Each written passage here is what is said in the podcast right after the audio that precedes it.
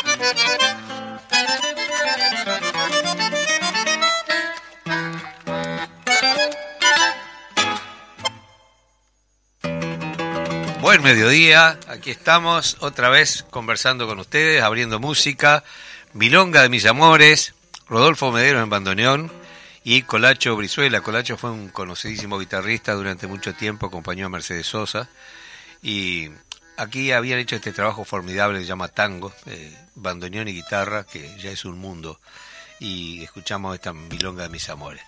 Eh, ¿Qué dice Majo? Como siempre comenzamos con, muy buena música. Hoy nos va a sorprender, Eduardo, porque también estamos en el marco del aniversario de, ¿lo digo no? De Lo dejo para vos.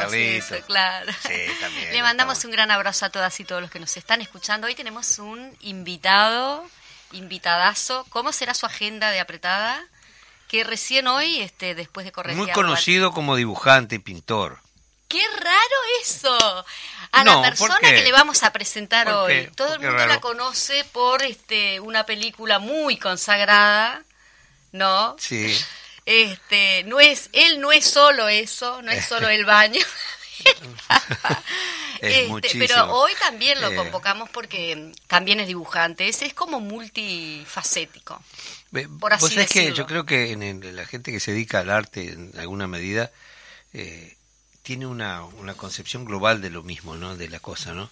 Porque eh, te tira la, la, plástica, te tira la literatura, obviamente, este, el teatro, todas las herramientas, la, la, música en general. Entonces, eh, yo, yo dibujo, es más, pensaban que yo iba a ser dibujante y no músico. Sí, a veces ¿eh? está acá y le da como eh, Y lo que nunca aprendí fue a manejarme con el color. Intenté, pero no me, no me fue. Me, me dio la impresión de que tengo que dedicar por entero. Entonces, o elegía, o sigo con la música, o me dedico a, la pintura, pero más me tira eh, el dibujo, ¿no? El dibujo me revuelve. A mí y en, general conozco casi toda la gente que se dedica, hace este, una u otra cosa. En el teatro te decía justamente, aparte de la actuación, me gusta toda la parte de escenografía también, que en cierta manera es eh, como, como la parte plástica, digamos, de, de la escena. Bueno, tenemos al, César, al César, al el César, el César. Dijera en el pueblo. Sí, sí, el César. anda el César por acá. El César Troncoso que es una, una, maravilla. Yo no sabía hasta que, bueno, eh, buen día a todo el mundo. Bueno, Igual yo tenía una sorpresa, te quería presentar con un audio, igual. Ah, bueno, viste, porque yo como me nombraron, pero yo estaba aguantándome hasta que me nombraran, viste, porque no sabía. Y después vamos al audio. Esto es muy coloquial, vos no te imagines que, hay, una, una Pero yo, viste, yo son como como como línea de, de, trabajo, yo no sé, viste, no, yo dije, hasta que no me nombren hago, hago mímica. Pero ahora que me nombraron, digo, nada, un gusto estar con ustedes. Si querés presentarme con un audio, yo me callo ya mismo. Está todo bien, no hay problema. sí, claro. Fede, ¿te parece que pasemos el audio? Es cortito. Yo no soy un gobernante. Soy simplemente un uruguayo. Y como uruguayo siento el dolor y la intranquilidad de la gente. Todos queremos lo mejor para los nuestros. A veces es difícil encontrar el camino, pero para mí hay algo fundamental. Poder ponerse en el lugar del otro y hacer lo posible para no causarle ni dolor ni miseria. Aquello de no hacer a los demás lo que no nos gusta que nos hagan. Por eso apoyo esta causa. Para evitar que el Uruguay, aún con buena voluntad, retroceda muchos pasos. Retroceda en lo que construimos en muchas décadas y entre todos y todas aquello que nos dio nuestra identidad y nuestros derechos. No podemos hacerlo con bronca, tampoco con odio. Tenemos que basarnos en que en este pequeño gran país podemos, podemos y tenemos que construir la felicidad colectiva. Aumentar las diferencias y las injusticias no es el camino hay algo que es fundamental. La justicia debe ser igual para todos. Por eso quienes gobiernan no deben abusar de la fuerza ni del poder de la comunicación. Desde el principio de nuestra historia y hasta hace poco, los uruguayas y las uruguayas logramos grandes victorias juntos. Tenemos que sumar, tenemos que ser optimistas, valientes, saber que esta no es una causa partidaria, no es una causa partidaria. Así lo entendieron cientos de miles que pusieron sus firmas y muchos que se sumaron después y que son de todos los colores. Esta causa por los derechos y las libertades de mujeres y hombres, de todas las edades, a lo largo y ancho de todo el Uruguay, en las ciudades y en el campo. No hace falta evocar grandes palabras. Con un simple sí alcanza. Sí a nuestra sensibilidad por las mayorías nacionales por quienes tienen que forzarse para llegar a fin de mes. Sí por quienes trabajan o trabajaron toda una vida o buscan empleo. Y también sí por los que emprenden, investigan, enseñan, curan, aprenden. Un sí porque somos parte de esta sociedad. Antes de votar te invito a pensar, a reflexionar, a comprender realmente lo que es mejor para vos y para la mayoría. Porque de eso se trata vivir en sociedad. El domingo próximo tenemos la obligación de ir a votar. Y tenemos que hacer... Bueno, la verdad que esa intervención tuya en esta campaña fue eh, muy emotiva, porque muy auténtica, ¿no? creo que por ahí es el camino de la cosa, ¿no? Eh, enfrentando una realidad este, muy clara de que los grandes medios de difusión eh, no tienen ningún interés en, en todo eso que vos expresabas, ¿no? Este, la, necesidad de, de los iguales, de ser este, tener todos los mismos derechos, eh, no la igualdad banal, esa que a veces pretenden, este, porque una persona de repente dice que tiene determinada posición política, no tendría que tener un auto, no tendría una de esas mm. cosas tontas ¿no? que, a veces se manejan, sino la, igualdad este, en cuanto a, a posibilidades y obviamente las diferencias de las condiciones de cada uno, ¿no? Eh, para a mí me resultó muy conmovedor cuando escuché tu mensaje, me pareció eso, ¿no? Muy, muy auténtico, ¿no?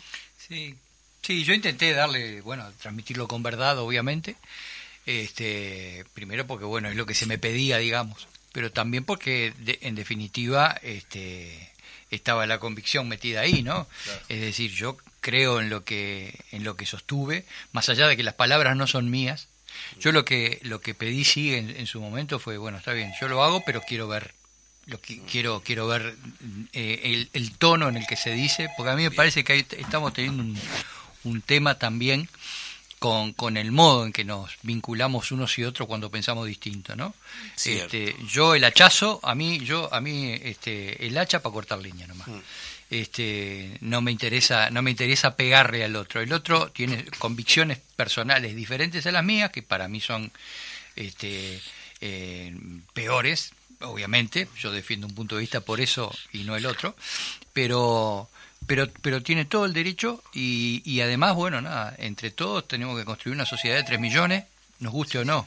Sí, sí, Entonces, bueno, este yo lo defendí por eso mismo, lo, lo, lo, vi que el tono era un tono muy compartible por mí y este y traté de decirlo con la mayor verdad y con la mayor calidez. Este, para mí el cuento ahí en ese momento ya que ya estaba todo el pescado vendido, ya más o menos era el, era el, punto final de una campaña, este, era precisamente eso, ¿no? Este, acercarme desde lo afectivo, acercarme desde la sensibilidad y, y decirle a la gente, vota con cabeza, no votes por camisetas. Las camisetas este, son, tienen su momento. Las camisetas tienen su momento, pero después este, lo que importa es este, el, lo que vos este, tenés la convicción de que es lo mejor. Y bueno. Sí, la realidad del sistema que va radicalizando los, los, los criterios y las posiciones y para que no se den ese tipo de cosas, ¿no? Sí, este, cuando Lo, que uno busca justamente eso, vamos a debatir, vamos a discutir con, con franqueza, con eh, sinceridad.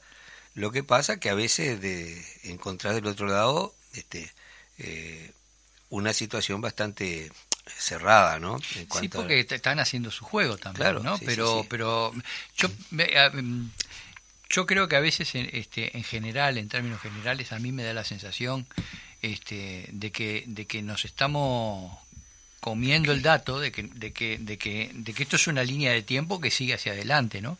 Yo no, no, puedo pensar en los próximos 15 minutos, yo tengo que pensar en los próximos 15 años en todo caso. Y, y hay cosas que, que a veces me parece que se terminan, se terminan generando daños a futuro, Digo, porque cuando vos, vos podés hacer el, chicaneo, uno, uno se puede andar chicaneando unos a otros, pero ese chicaneo es de vuelo corto. Es como para ganar la próxima elección, pongamos, o para ganarla, para, para, para ganar esta pulseada en la que estamos metidos ahora.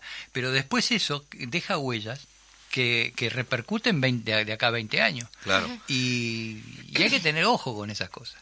Eh, nosotros siempre te, somos unos abanderados en ese sentido de que la, la única herramienta que puede abrir un camino hacia cambios profundos es la educación y la cultura. Sí. No hay otra, no hay otra. Por eso también el sistema eh, ha dominado los medios para manejar la cultura, ¿no? De algún modo, este, eh, dar un discurso adormecedor. la televisión se ha transformado en esa caja boba que, que la emoción banal maneja todo ese mm. tipo de cosas, donde no aparece un atisbo de cultura y donde aparece lo cierran. Eh, son muy pocos los espacios que uno pueda disfrutar desde el punto de vista cultural o mismo de entretenimiento, ¿no? En, los grandes medios. Eh, yo soy muy gustoso de la radio y hay muy pocas emisoras que vos podés escuchar un rato. De repente tenés que andar a los altos para escuchar algo como la gente. Me gusta mucho la radio y la televisión ya es inviable, es imposible no, está todo en movimiento, está todo en movimiento, todo, todo, todo es este todo, todo, todo el sistema, todo lo que tiene que ver con, con, lo audiovisual y con, con, la radio. La radio ya no es ya no es más la radio que era, ahora están los podcasts. No, y ahora inclusive tenés la... radio, te están filmando mientras salís. en la claro, porque, porque, porque parece que no pudiéramos escuchar sin ver, ¿no? César, hablando este. de la cultura, justamente, empezaste obviamente en el teatro tus primeros pasos, sin mal este, no, no estamos informados, pero aparte sigo también tu, tu carrera en el sentido de teatro, después te me fuiste, es decir, fuiste como para el mundo, sos uno de los actores este, más reconocidos a nivel mundial porque tuviste también la, la posibilidad de poder actuar en la Red o Globo. Mm. Vaya si eso mm. es este relevante para un artista, para un actor, ¿no? ¿Cómo nos, nos puedes contar un poquito en, en, breve tu trayectoria en ese sentido, teatro? Y, ahora justamente fuiste convocado por el dibujo, ¿no? claro, contá como para que la gente también este, se, se saque como este, el velo. Claro, sí, yo no, yo este sí creo ser a esta altura, tal vez uno por, por las películas que le invoqué a hacer también, que tuve la suerte de hacer, El baño del Papa, El viaje hacia el mar sobre todo, que son dos películas que, que mucha gente vio y mucha gente disfrutó. Este, soy un actor bastante reconocido en ese sentido, pero en realidad la fama puro cuento. Este, yo fui a TV Globo y estuve contratado nueve meses en una novela y en un, en un rol secundario con una participación especial, ¿no? Este, y estuvo divino y fue una experiencia alucinante, pero fue, fue una novela. Se terminaron esos nueve meses, yo me vine, me, vine, me volví para acá y, y no es que, que, fue todo maravilloso y que, me, me, reconocen en Brasil cada vez que voy. Me reconocen cuatro o cinco, sobre todo gente vinculada al, al, al área digamos. Pero el gran público, yo el día que me afeité la barba, no, este, no me conocía ni el loro en Brasil. Sí, claro. Esa es la realidad. Y está bien, no pasa nada. No es dramático. Pero yo, el, placer mío, sí, es que me reconozcan, claro que me, da, me, da, placer, que me reconozcan y que halaguen mi laburo y qué sé yo, pero el placer mío también es eso, la posibilidad de haber estado en esos lugares, de haberlos conocido, de haber trabajado, con, con, con, gente que admirable, a la que uno admira, ¿no? Gente que, uno, uno ha visto de toda la vida, yo qué sé. Eso que decís que la fama es puro cuento, es bien clarito. Y más que nada se nota en nuestro país, un país chiquito, donde mm. el divismo no existe, no cabe. no cabe porque a vos te ven haciendo los mandados, te ven en el boliche, te ven en la vuelta. entonces sos un integrante más. Entonces creo que eh, uno ama lo que hace y cuando lo hace pone todo. Eh, Exacto. Yo vi, creo que casi todas las películas que vos hiciste y, y en todas hay un compromiso muy grande desde el punto de vista profesional, ¿no? Hay una actitud profesional y eso eso habla de que uno ama lo que hace. Sí, claro. De eso se trata, ¿no? Cuando vos estás, yo lo he dicho muchas veces acá, a veces puede pecar de pesado, pero cuando vos estás en un lugar privilegiado como ese, en ese momento, en el escenario, en, la pantalla, en frente a un micrófono, no más por estar allí uno genera referencia, de manera que es una enorme responsabilidad, eh, porque quien está mirando, eh, bueno, te ve allí, pero tiene que saber que eso implica un esfuerzo tremendo que viene de años de estudio, de trabajo, de, eh, bueno, de compromiso, ¿no? Eh, a veces te dicen, eh, yo he tenido la suerte por el oficio también de viajar bastante, ¿no? Y te no, conoces gran parte del mundo, ¿no? Conozco pila de aeropuertos, hoteles y teatro, pero este... no mucho. Sí, sí. Y se da eso, ¿no? Este, uno está en el escenario, ya sea una pantalla, ya sea un escenario mismo o, este, en un libro, ¿no? ¿En qué estás mm. ahora hablando de uno estás, eh, uno estar? ¿En qué estar? ¿Cuáles son tus proyectos? Yo estoy, estoy, estoy, acabo de terminar una participación en una serie que se llama Ios y el espía arrepentido, que es una serie de, de Amazon. Excelente. De Amazon Prime, está buena esa serie. Está en, este, tiene primera temporada hecha ya y estrenada y ahora están, están este, se está grabando la segunda. Se grabó una Ahora parte te toca casi siempre Milico, che. Soy, soy, no sé, no sé qué habrá en la cara, ¿no? No sé qué habrá en la cara. Ah, bueno. Este, sí, sí, especialista en malandra. Este, sí, en esta, en esta serie soy, soy un jefe de espías, digamos. Este, y esa serie, esa serie está muy buena, la primera temporada gustó mucho, mm. son ocho capítulos, están haciendo la segunda. Y bueno, terminé hace poquito. Se hace una parte en Argentina, una parte en Uruguay, acerca el tema central. Estuviste inclusive, eh, hace poquito llegaste. En Buenos Aires estuve también, sí, tenía unas escenas allá. Este, protagoniza Gustavo Bassani, que es un pibe muy bueno, no, desconocido hasta ahora, con Natalia Oreiro, con Alejandro Aguada, está Mercedes Morán en la segunda temporada, en fin, hay un montón de gente. Y este, estoy muy contento con eso. Y ahora tengo una, una película este, de Verónica Chen, que sería entre julio y agosto. Verónica Chen es una directora argentina, pero la haría acá también. Y este y además bueno hoy eh, eh, se inaugura la exposición de dibujos. Yo dibujo desde siempre. La directora del Blane justamente nos alcanzó, que ya de paso le mandamos un saludo a Cristina Baucero, que también la tuvimos en otra oportunidad aquí en, en, la radio, nos mandó justamente esa actividad que se va a realizar en el día de hoy. Eh, hoy empieza y se queda hasta, creo que hasta el 6 de agosto queda la exposición abierta allá en el espacio en el espacio cultural Dodeca, que justo está festejando los 20 años este año, este, allá en, en, Carrasco, en la calle San Nicolás. Y, y bueno, nada, vos decías que yo empecé haciendo, este, actuando, no, empecé dibujando. claro, el tema que el dibujo es el, Claro, el dibujo es un asunto que vos haces entre cuatro paredes, pero yo me pasé la vida dibujando. Este, y bueno, Acá podemos ver uno de esos dibujos. Dibujando y no mostrando, ¿no? Este, son las dos cosas que hice, dibujar y no Yo vi algunos dibujos este. Y este y bueno, y ahora ahora justo Cristina me vio en un programa de televisión, vio viste que me, hicieron una nota y en la nota pusieron cosas de, mi Instagram, entre ellas pusieron dibujos. Y Cristina me llama un día y dice, "Che, vos dibujás, sí, ¿querés poner?" Y digo, "Bueno." y así nomás. Y este, sí, muy generosa, ¿no? Eh, y y bueno, nada, y, y ahora hay, hay, no sé, 20, 25 dibujos colgados, no sé cuántos hay, y este y hoy de noche los muestro. Estoy un poco achuchado, ¿no? Porque uno tiene el oficio de estrenar obra de teatro, pero no de mostrar. Así es, pero no de mostrar dibujo. Ah, pero lo, lo, que pasa es que toda la faceta este, del arte, de alguna manera, cuando vos vas mostrando parte de eso, te estás desnudando ante la sí, Claro. Y eso, eh, de algún modo, también es muy es muy valioso. Y te pones a consideración de la gente. Viene uno y te mm. dice, no me gustaron. Y ya te rompió los cocos, ¿viste? Más allá de que, de que sepas que entre las cosas que te puede pasar, una de ellas es eh, eh, eso lo hemos hablado también acá. Es tan subjetivo. Porque eh, de repente lo que a mí me conmueve, racionalmente pasa, a otro no. Sí, no le muevo un pelo. Bueno, entonces ahí está la belleza de que el que está observando la obra o que está escuchando una canción o que está leyendo un libro, está creando. Está creando a partir de su propia historia. ¿no? Sí. Eh, por eso es tan estimulante la literatura, ¿no? En el sentido de que vos no ves nada allí. Allí hay señales. Y las voces te las imaginás.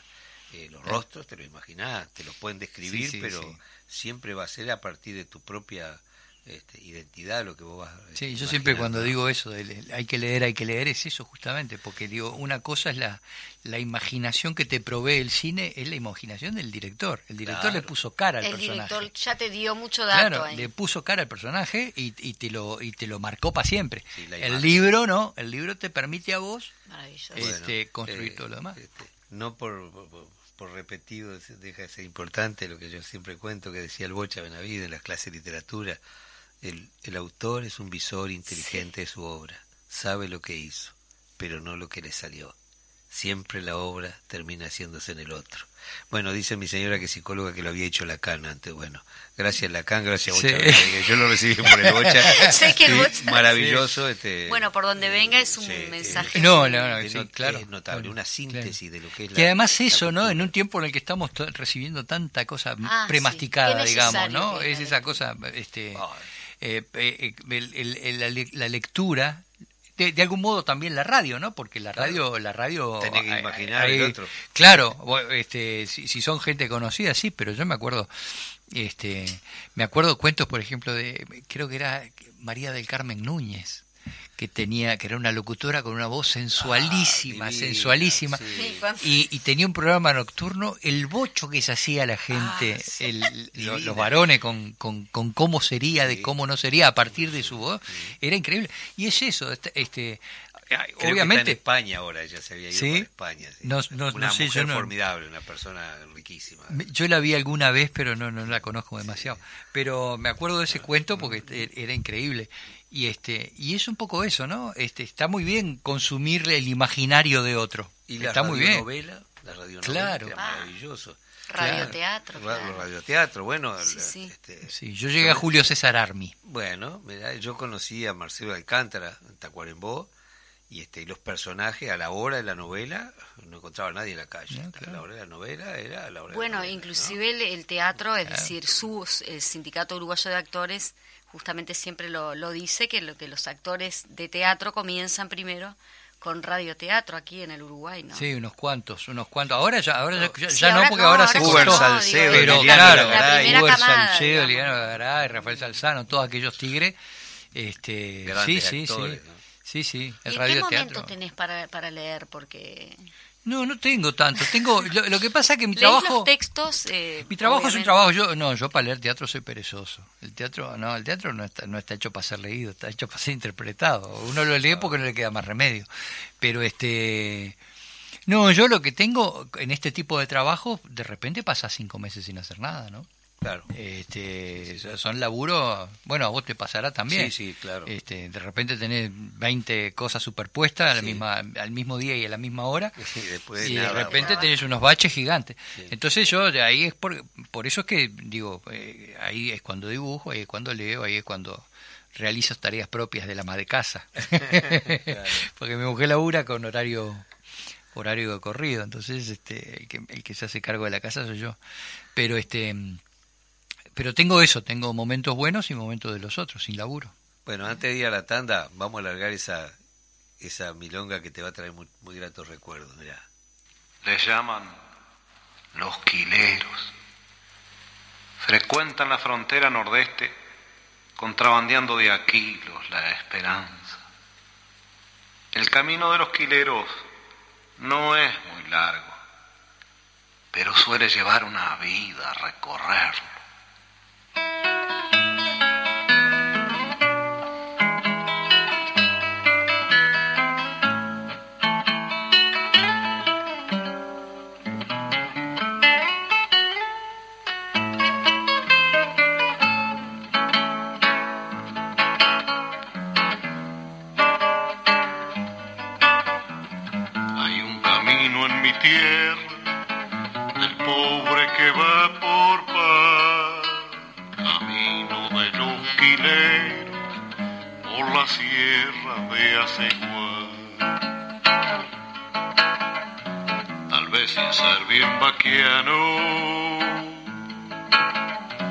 cualquiera lo ha de encontrar, pues tiene el pecho de piedra, pero el corazón de paz.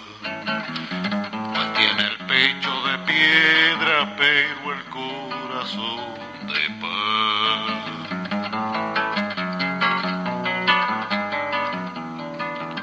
Puricito, pierna flaca barriguita de melón, donde hay tantas vacas gordas, no hay ni charque para vos. Tu bisabuelo hizo patria, tu abuelo fue servidor, tu padre carne una oveja y está preso por ladrón. caieta prece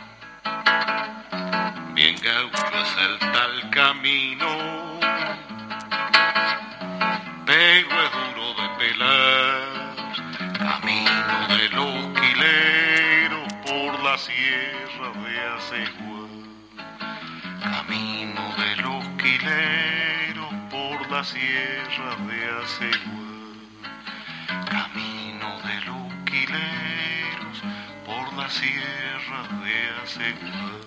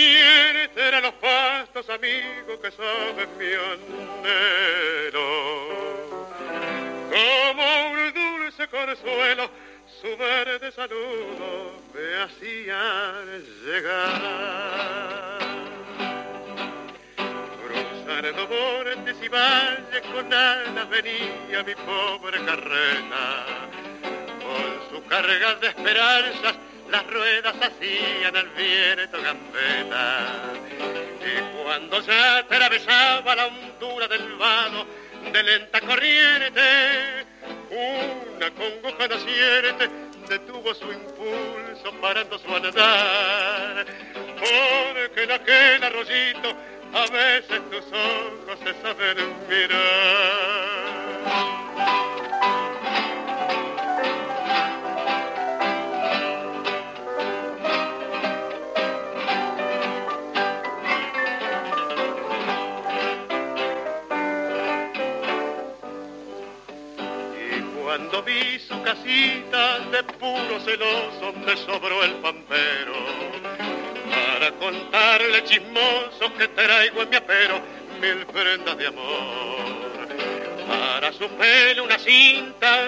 Escondida de lindo color.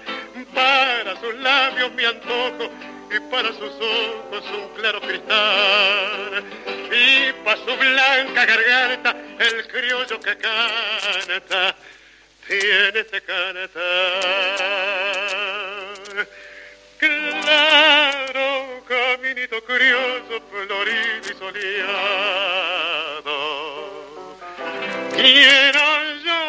hombre, guardo ella menor, al verme llegar.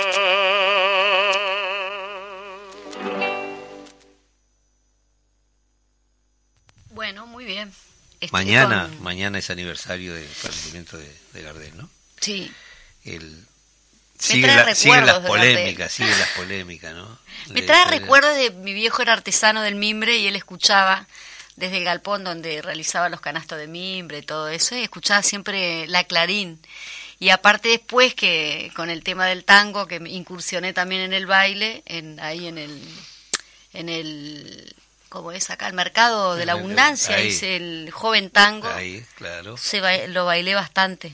¿Usted sabe bailar tango, César Troncoso? No, hice, acabo de hacer una película este año, la hice, una película se llama Milonga, este, con, con la actriz eh, chilena Paulina García, y, dirigido por una es la ópera prima de una de una directora llamada Laura González.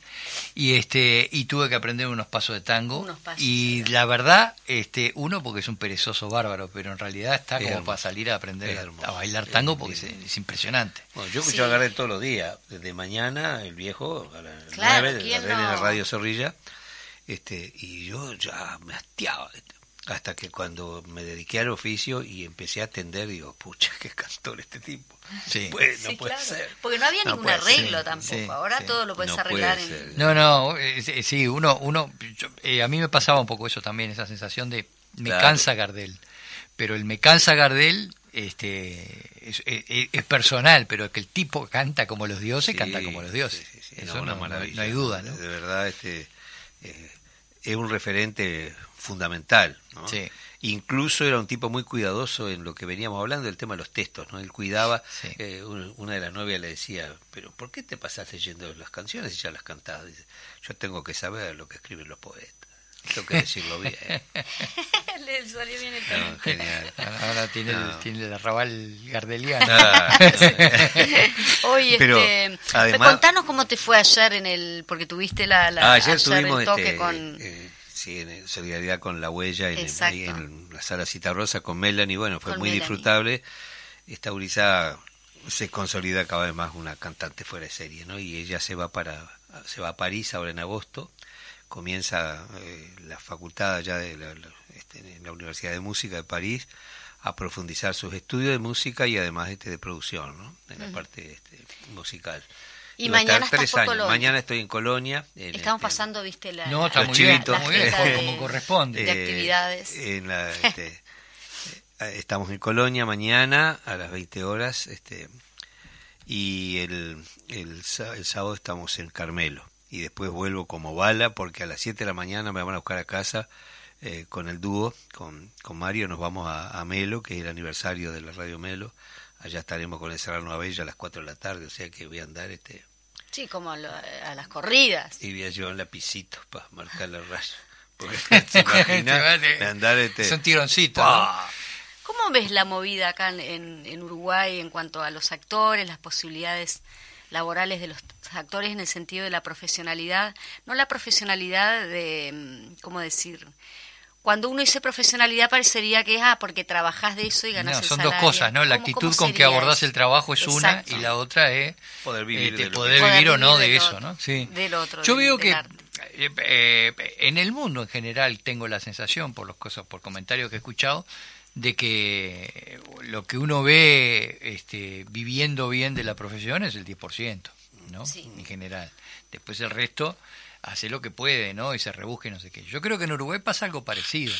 Este, hay mucha, hay gente que intenta vivir de la profesión o de ramas anexas, ¿no? Hay gente que hace locuciones, hay otros que dan talleres de teatro, hay otros que, que, de repente se meten en la publicidad, pero pero no se puede vivir eso. Eh, bueno, si pasa en el resto de los países, acá que somos 3 millones, que tenemos un público muy restringido, siempre todavía pasa más. Lo que hablábamos, la televisión, la televisión no tiene actores, o sea, nunca hubo una ficción con continuidad, siempre hubo algunos intentos, algunos amagues, pero no hubo una ficción con continuidad en la que se pudiera trabajar. actores nacionales. Actores nacionales, claro. Este, después el, el, teatro a veces da, a veces da ganancia, a veces no. El cine es para unos pocos, porque porque bueno, porque porque así se ha dado la cosa. Es costoso. Es costoso además, este entonces bueno, nada, siempre es complicado. Igual yo creo que la actitud con la cual se trabajamos en general todos nosotros, la actitud es recontra profesional. Lo que lo que no tenemos de profesional en cuanto a, lo que cobramos, sí lo tenemos en cuanto a la calidad del trabajo que realizamos. Y, y de hecho, este, todas estas series que están llegando a Uruguay para ser hechas acá, entre otras cosas, más allá de todas las facilidades que también el Instituto de Cine les ha dado a nivel de exoneraciones y eso para, para facilitar que lleguen, después también están acá, porque tenemos técnicos de primera, y porque tenemos actores de primera y porque tenemos condiciones de resolverles los problemas este, muy, muy, con, con, con, con una calidad muy alta, ¿no? Eh, tenemos hoy le dijimos a nuestra audiencia de que estamos difundiendo justamente de los invitados que íbamos a tener. Uno lo tenemos acá presencial, este, y después tenemos a Susana Nicolalde, que Susana Nicolalde es este, actriz, directora, bailarina de, de, Ecuador, Quito. Ellos están viviendo una situación bastante complicada allí en el país y nos interesaba justamente poder comunicarnos con ella para que nos relate un poquito cómo está cómo está la cosa ahí no que han este ocupado este universidades los los este los indígenas justamente buscando refugio ante las agresiones. O eh, eh, ya le decimos a la audiencia que estamos intentando comunicarnos contigo y que de hecho ya lo hicimos. Así que cómo está Susana mucho gusto. Estamos acá con César Troncoso y con Eduardo Larbanois en el programa Cultura en casa Hola con todos, muy buenos días.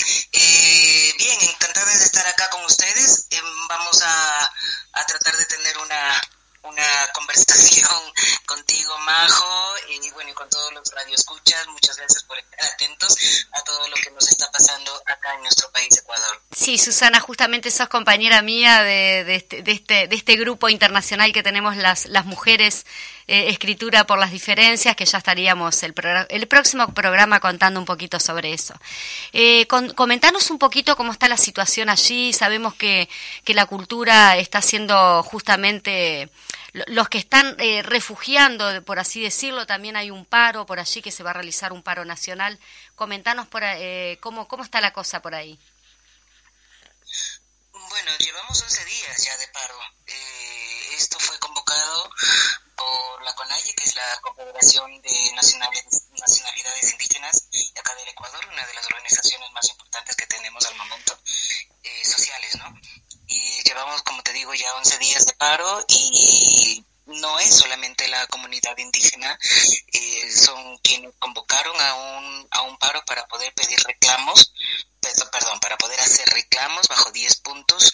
Eh, porque la inconformidad es, extensa y es infinita. Y luego se fueron sumando no solamente compañeros eh, indígenas, de las comunidades indígenas, sino también compañeros de otros sectores, ¿no? Que también reclamando eh, la inequidad económica que existe en este momento, el alza de la canasta eh, del costo de vida es impresionantemente alta, entonces la inconformidad es extensa y no, insisto, no solamente por parte de, de nuestros compañeros indígenas que son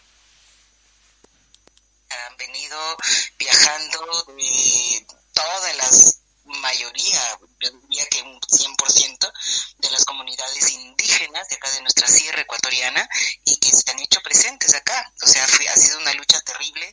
En el camino se han encontrado con mucha violencia, en el camino se han encontrado con muchos obstáculos, pero lograron llegar, están acá.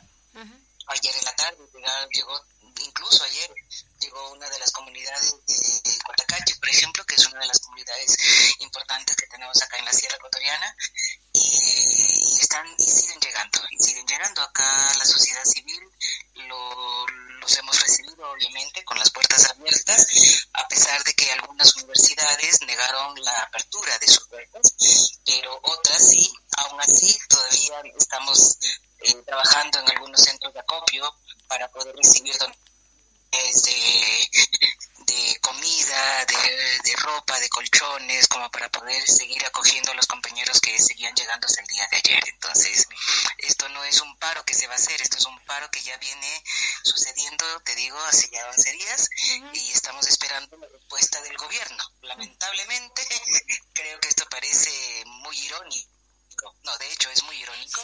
Lamentablemente se anuncia que el señor presidente está con COVID, pero en lo personal creo que eso no impide que pueda conectarse por Zoom y dar una respuesta. Exactamente. En todo caso, son obstáculos tras obstáculos que, que estamos enfrentando, pero en esta en esta protesta, en este levantamiento, en estas marchas, eh, las comunidades nos han dado un gran ejemplo de organización, un gran ejemplo de organización comunitaria, comunitaria y estamos todos apoyando esta, estos reclamos y esta lucha uh, y estamos aquí en pie de lucha con ellos. Muy bien, Susana, ¿cuáles son las perspectivas ahora con respecto a cómo se va a atender eh, a, esta población que justamente están siendo eh, protegidos de alguna manera? ¿Qué, ¿Qué es lo que piden, lo que solicitan ustedes? Supongo que, claro, van este, para estar viviendo provisoriamente allí, están necesitando como cosas, ¿no? Eh... La sociedad civil está está apoyando, ¿no? Obviamente eh, esto es histórico y no solamente pasa acá en nuestro país, Ecuador, o sea, hay una división constante, ¿no? Eh, la pelea siempre ha sido justamente porque no existe una equidad eh, social, una equidad, equidad económica y se, siempre se lucha por eso, ¿no? Entonces, ah, hay divisiones, hay un grupo minoritario que obviamente va a proteger siempre este otro lado más, más un poco desde la tendencia de gobierno que tenemos ahora, ¿no? Pero la mayoría estamos con el pueblo, la mayoría estamos luchando para que esto realmente sea escuchado y que no sea en vano. Tenemos varios fallecidos, lamentablemente, jóvenes que han fallecido en la lucha. Eh, uno de los jóvenes, lamentablemente, fue eh, impactado con una bomba lacrimógena en su cabeza, entonces con una muerte instantánea. Y esto no puede no, no puede ser, no puede ser que el costo sea la vida, no puede ser que el costo sea tan alto de perder a, jóvenes, ¿no? Eh, enfrentando esta lucha. Entonces la perspectiva es que deponga su actitud. La actitud violenta viene desde el gobierno, no viene desde la marcha, no viene desde la, la protesta, no viene desde, desde la posición que tenemos eh, la violencia viene desde el gobierno. Entonces, la no escucha es una violencia, el mandar a disparar es una violencia, el que nos, nos, nos quiten la casa de la cultura es violento, porque no fue, un allanamiento, eso fue violento, fue injusto, fue anticonstitucional, antisocial, antiderechos humanos, anti todo. Entonces, y claro, la Casa de la Cultura es un punto estratégico que quería, quería tener, eh, el gobierno lo tenía, lo quería tener bajo control porque eh, ha sido al lado de la Casa de la Cultura está el parque que se lo denomina el Parque del Arbolito y ha sido siempre como un lugar emblemático donde donde ha, acogido todo el tiempo a cuando cuando se hacen no solamente las las marchas de las comunidades indígenas, sino las marchas feministas, las marchas de los trabajadores, ha sido el centro, el punto de encuentro, el centro de encuentro, así era como tomarlo para evitar que cuando logren ingresar a comunidades, esto esté allanado por los policías y lamentablemente, y lo tengo que decir con mucha tristeza y con mucha pena, lo lograron. La Casa de la Cultura fue militarizada, eh, adentro hay un teatro muy, muy grande que coge más de mil personas y está allanado con más de 500 policías adentro. Es, es la información que teníamos cuando, cuando al día siguiente que lograron allanar la Casa de la Cultura, ¿no? Muy bien. Entonces están desde ahí, surgen los ataques, o sea, desde ahí las bombas, desde ahí lograron hacerlo como centro de operaciones, lograron convertirlo en un cuartel y eso es eso es injusto, eso no podemos permitirlo, esto es una es, es, es lamentablemente deja un precedente de, mucha violencia, de mucha tristeza, de la Casa de la Cultura haya sido allanada de esta, de esta manera, donde realmente trabajamos y decíamos nosotros, las únicas bombas que van a encontrar ahí son los libros, las únicas armas que van a encontrar ahí son nuestros cuerpos bailando, nuestros cuerpos actuando, nuestros cuerpos escribiendo, dramaturgia, poesía, cantando, eso es lo que esa es la única arma que van a encontrar. Y de hecho sí, yo soy una convencida de que nuestro arte, nuestro trabajo desde el arte podemos transformar la sociedad. Y entonces, entonces eh, sí es un arma, claro que sí, es un arma, es un arma de transformación, que se lo entienda bien. No, no es un, arma de disparos violentos que matan. Siempre lo, siempre lo comentamos aquí justamente en el programa esa, esa este, importancia de la cultura también. Susana, sabemos que tenés poquito tiempo, que nos habías adelantado de que tenías algunas otras tareas para realizar. Eh, estamos siempre a las órdenes de los micrófonos desde acá, de la Radio Fénix, desde Uruguay, para cuando consideren que es necesario. Y muchísimas gracias por, por haber tenido esta deferencia de justamente estar con nosotros hoy. Bueno, fue realmente una, una, nota notable. Este, esa situación es inconcebible lo que está pasando en Ecuador. Cómo traicionaron un proyecto político, el de Correa, ¿no? que había llevado adelante transformaciones profundas en la sociedad, que, que iba en camino ¿no? a construir ese futuro tan anhelado de, de integración. ¿no? Es terrible y sobre todo que se ataque a la cultura, gente desarmada. y generalmente los que les toca esa tarea de atacar son de la misma familia a veces, ¿no? Eso es lo penoso. Eh, yo quiero compartir una, un tema con ustedes de Blades, que a propósito de la imagen que, que pretende dar el sistema ah, de estas cosas, porque eh, lamentablemente es muy poca información, ves en los, en los informativos, ¿no? Así que vamos a escuchar a con este tema.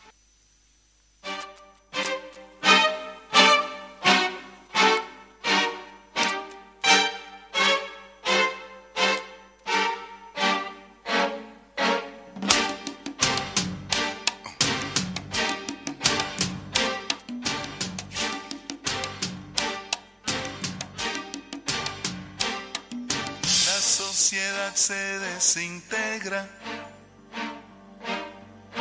Cada familia en pie de guerra. La corrupción y el desgobierno hacen de la ciudad un infierno. Gritos y acusaciones, mentiras y traiciones hacen que la razón desaparezca. Nace la se anula la conciencia y no hay ideal que no se desvanezca.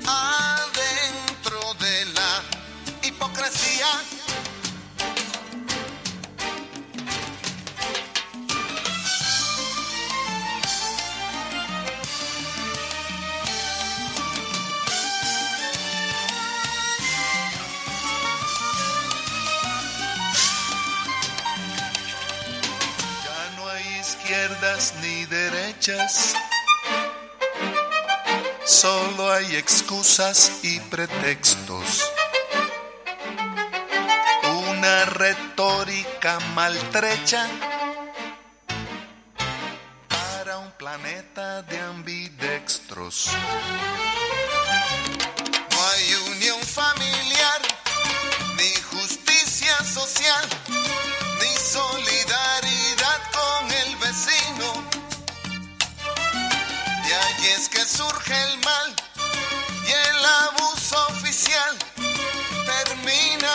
termina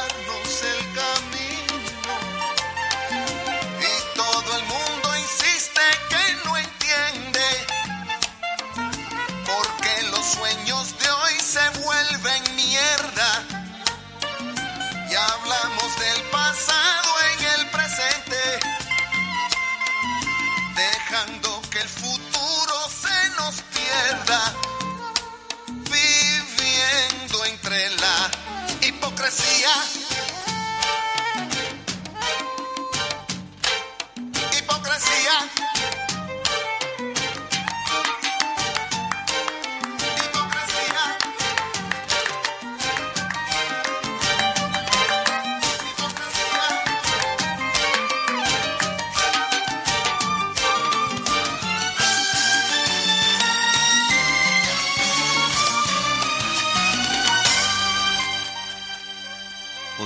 ¿No? Se llama Hipocresía, eh, forma parte del disco Tiempos, eh, uno de los mejores discos para mí de este cantor popular panameño.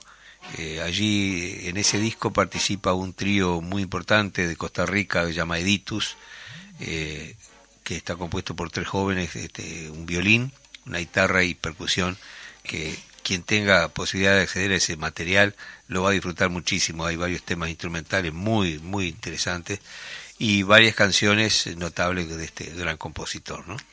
Estamos ya, en los últimos tiempos, exacto, yo ya me despido y quiero y le doy como el micrófono a Bueno, César, contanos bien este eh, a, qué hora comienza la, la, exposición y, y, repetimos hasta cuándo está y los horarios. La exposición, la exposición es eh, eh, hoy se inaugura, ¿no? Pero es como como cualquier otra exposición que se inaugura hoy, pero sigue a lo largo de todo julio junio, julio y hasta el 6 de agosto.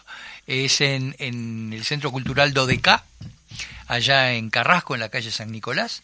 Y, va entre las cuatro, la, eh, la, exposición está abierta entre las 16 y las 22 horas, de lunes a viernes, y creo que 14.30, 18.30, ahí estar diciendo cualquier barbaridad, pero creo que empieza los sábados. Sí, por Carrasco vos vas a hacer mucha plata con la pintura. ¿Quién te dice que, que, venda más cuadros que de Carrasco, Carrasco es diverso. No, yo no, yo lo que quiero, la verdad, la pretensión mía es mostrarlos nomás. No, no, no tengo ningún berretín de, estás, de, vendedor. algo? No, ahora no tengo algunos proyectos de teatro, pero pero no, no, no en este momento. Por ahora lo que tengo es eso que te decía, la película que se viene esta de, de Verónica Chen. Sí, bueno, hay que hay que hacerla primero.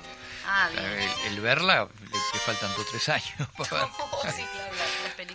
Bueno, este, no, nos están haciendo señas ya que nos vamos. Bueno, nos sentimos honrados con tu presencia porque de algún modo eh, los artistas eh, de un país son los que eh, los abanderados, los verdaderos embajadores de un país, ¿no? Así que tu obra, tu trabajo cuando se presenta para otros pueblos está un pedacito de nuestro país. Así que mil gracias, César, y un orgullo tenerte por acá.